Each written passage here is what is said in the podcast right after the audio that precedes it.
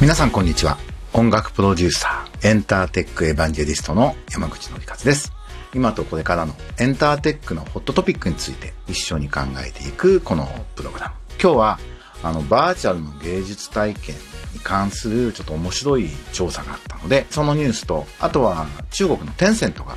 ワーナーミュージックに出資と、なかなかショッキングなニュースがあったので、この2つのお話をしていきたいと思います。短い時間ですが、どうぞお付き合いください。まずは C ネットジャパンで見つけたニュースなんですが、デジタル化された芸術作品と本物、脳の反応は違うのかというニュースなんです。COVID-19 の影響で世界中で多くの美術館が閉鎖されている中、オンラインでデジタルな展示というのが広まっていますと。で、その中心的な一つで AR のソリューションを提供している会社なんですよね。スタートアップ企業の90っていうんですかね。CUSEUM という会社が興味深い調査を行ったっていうことを発表しました。えっと、神経科学の専門家が芸術作品を鑑賞する際の神経学的知覚、まあ脳みその反応ってことですよね。脳細胞の反応ってことだと思うんですけど、AR、VR を通じた体験とリアルの体験を比較するっていう実験をもう10ヶ月かけてやってきましたと。で、その研究結果として科学者たちは、美的体験は作品のデジタル化によって損なわれないことを示していると。AR の場合は、オリジナルの芸術作品を鑑賞するよりも、デジタル化したコピーの方が脳の動きが活性化されるっていう発表なんだそうですね。これ非常に面白いなと思いました。で、キュージアムの CEO のブレンダン・チエコさんっていうんですかね。という人は、批評家は長い間芸術の展示鑑賞、想像に与えるテクノロジーの役割と影響について論じてきた。これまで現実社会と仮想世界で芸術体験に対する人間の脳の反応の違いについて実証的な研究はなかった。今日、人間がデジタル経由でどのように芸術を知覚し、反応するのかについての理解が新たな節目を迎えた。あらゆる形式で芸術に触れられるようにするためのサポートを続けると。コロナの研究により芸術をバーチャルな世界で体験しても、そのオーラは失われないことが裏付けられたと言ってるわけですね。あの AR とかで体験してもアートの価値は下がらないんだよ、あるんだよっていう。まあ、非常にアートとは何かってことを考えさせられる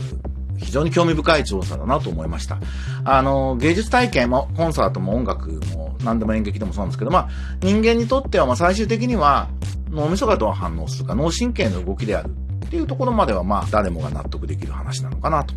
で、まあ、人間の知覚って、あの、目とか耳って、まあ、錯覚を起こすこともあるので、まあ、それも含めて、まあ、脳みそが感じたことが、その人にとっては真実だっていうことに、まあ、なるんだと思うんですけども、最近のテクノロジーの著しい進化はやっぱり人間とは何かっていうことを掘り下げる機会を僕らに与えてくれてるんじゃないかというふうに思ってます。あの、感動するってどういうことなの？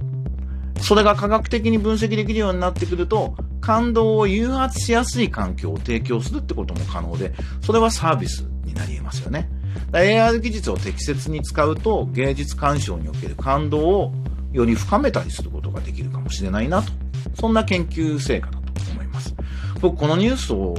読んで思い出したのが、あの、マツコロイドで有名になった大阪大学の石黒博先生っていう方をサウスバイサウスウェストの公式スピーカーでオースティンに連れてくっていうプロジェクトをお手伝いしたことがあって、その時に、あの、石黒研究室の皆さんといろいろお話しする機会があったんですね。で、非常に刺激を受けました。やっぱロボット研究の世界的な権威である石黒先生は、話すことはもう哲学者なんですよ。人間とは何か。どこまでがヒューマノイドで、どこからが人間なんですかと。コミュニケーションって何ですか人間はコミュニケーション成立してると思ってるけど、それ錯覚かもしれませんよね。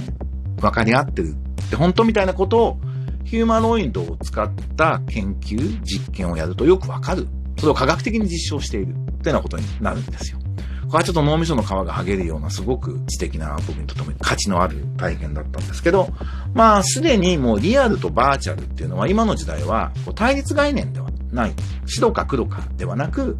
まあグレーの濃さグラデーションの濃さの話になってるなというふうに僕は感じてます。どこまでがリアルで、どこからがバーチャルかってもう、誰が決めるんですか？どういうふうに決めるんですか？っていうことだと思うんですね。で、今、COVID-19 で無観客ライブっていう言葉はやめた方がいいと思うんですけど、お客さんはいるので、まあオンラインでコンサート配信するっていうのがすごく一気に広まってますけど、あの、リアルとバーチャルのコンサートってどこで線を引くのかっていうことも僕よく考えます。以前から思ってたんですけど、じゃあ例えば東京ドームみたいなところで、ステージから遠い端っこの席で、ステージよく見れないんで、プロジェクターの拡大スクリーンを見ながら、PA が下手だと若干レイテンシーがあったり、反響があったりする音を聞きながら、コンサートを楽しむというのと、じゃあ最近流行ってきた映画館で 4K の映像で素晴らしい5.1サラウンドチャンネルの音響で、しかもその実際にコンサートやってる時間に一緒に楽しむと。これどっちがリアルなんでしょうと。観客がいるって映画館でも観客が何百人かはいて一緒に盛り上がれるわけですよね。で、まあ自宅だと日常感がないとか、やっぱライブの前にグッズを買ってビールのものが楽しみなんだよねっていう風に思う人もいると思うんですけど、これオンラインで代替が絶対不可能ってことはもうないんですよね。で、いやいや、タイムラグがあって、いや別に東京ドームでも0.5秒くらいのタイムラグってよくあるんで、どこがリアルなのかって結構難しくて、突き詰めて考えると、自分が好きなアーティストのステージを見て感動、脳みそが感動できるかどうかってことが、まあコンサート体験なんじゃないかなっていうふうにまあ僕は思うんですね。だとすると、もうどこまでがリアルでどこからがバーチャルかってわからないし、オンラインのコンサートっていうのも、まあコンサート体験の拡張っていう捉え方。リアルかリアルじゃないか、バーチャルかってことではなくて、コンサート体験ってものをいかに豊かにしていくか。感動させていくか、アーティストの思いなり、クリエイティブを届けていくのかっていうことで、えー、考える。そんな時代になってるんだろうなってことを、このニュースを読んで感じました。もう一つのニュースは、中国テンセント、ワーナーミュージックに2億ドル投資で協議という、ウォールストリートジャーナルのニュースです。これはあの僕、ニュースピックスっていうサイトで見つけて、あの中村一也さんっていう、今、IU って大学の学長で、もともと総務省で、あの日本の知的財産戦略本部の本部長とかをやっている、非常にいろんなことが分かっている方が、えー、コメントしてたのに、僕は非常に全面的に同意だなと思ったんですけど、アメリカのエンタメに中国の IT 企業が出資する時代が来ましたと。以前はソニーや松下がアメリカの映画会社を買いに行きましたけど、金の出し手が日本から中国に変わったんですねと。で、アメリカはそんなね、今、日中政府は半ば冷戦みたいになってるので、そんな金を受けていいのかっていうのもあるけど、まあ、海外のお金をこうね、吸収して、そのことをうまいことやるみたいなことは、これまでも経験してきていますと。で、そんなことより、日本はどうすんだ？ろう日本もエンタメやメディアに中国資本からの金がそろそろ来るでしょうと。これどうすんのか？戦略が問われています。みたいなことをおっしゃっていて、本当にそうだなっていうふうに思うんですよね。日本人はこのニュースをもう対岸の火事だと思っていてはいけなくて、まあ日本でエンタメの仕事をしている人、音楽の仕事をしている人にとっては、中国マネー、中国企業、そして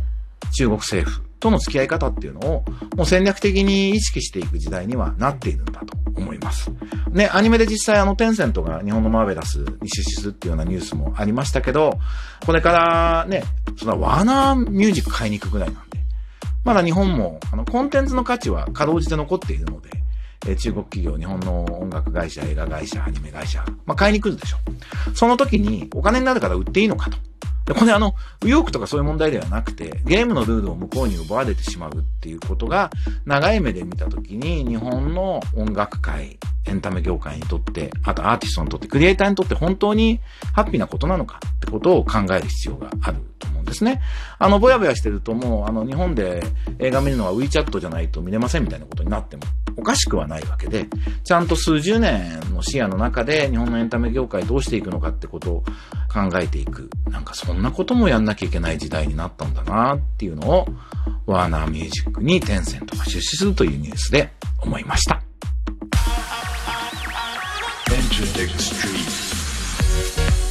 えっ、ー、と、最後に僕の活動の告知を一つだけ、えー、ミュージックテックレーダーっていう、ニューミドルマンコミュニティっていう、いろんな音楽ビジネスに興味のある人たちが集まっている自由なコミュニティっていうのを僕主催してるんですけど、そこのイベントとして、えー、音楽ビジネス近未来っていうのを Music Tech Radar Volume 4として、6月の7日の13時か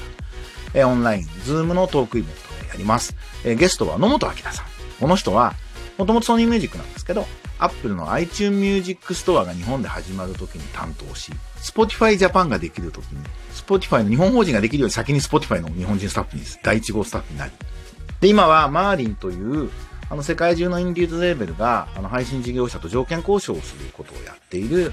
あのエージェントみたいな会社の日本代表をやっているという、まあ、デジタルミュージックの伝道師、日本における最もいろんなことが分かっている人なんですね。で、その人、その野本さんから見て、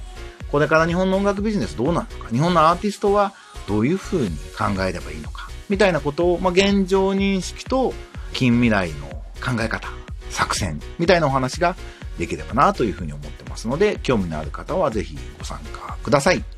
えー、その他僕の活動は、あの、マグマグでテキストでメールマガジン出してます。音楽プロデューサー山口紀和のエンターテックニュースキュレーションというタイトルで、基本火曜日の朝、毎週無料週間メルマガとして出しておりますので、こちらもまだの方はぜひチェックしていただければと思います。ポッドキャストの方も毎週こんな感じでやっていこうと思いますので、ぜひまた聞いてください。それでは、非常事態宣言終わったけど、まだいろんなことがありそうですが、まああまり世の中の動きに惑わされずに、ポジティブに頑張っていきましょう。それでは、また来週。バイバイ。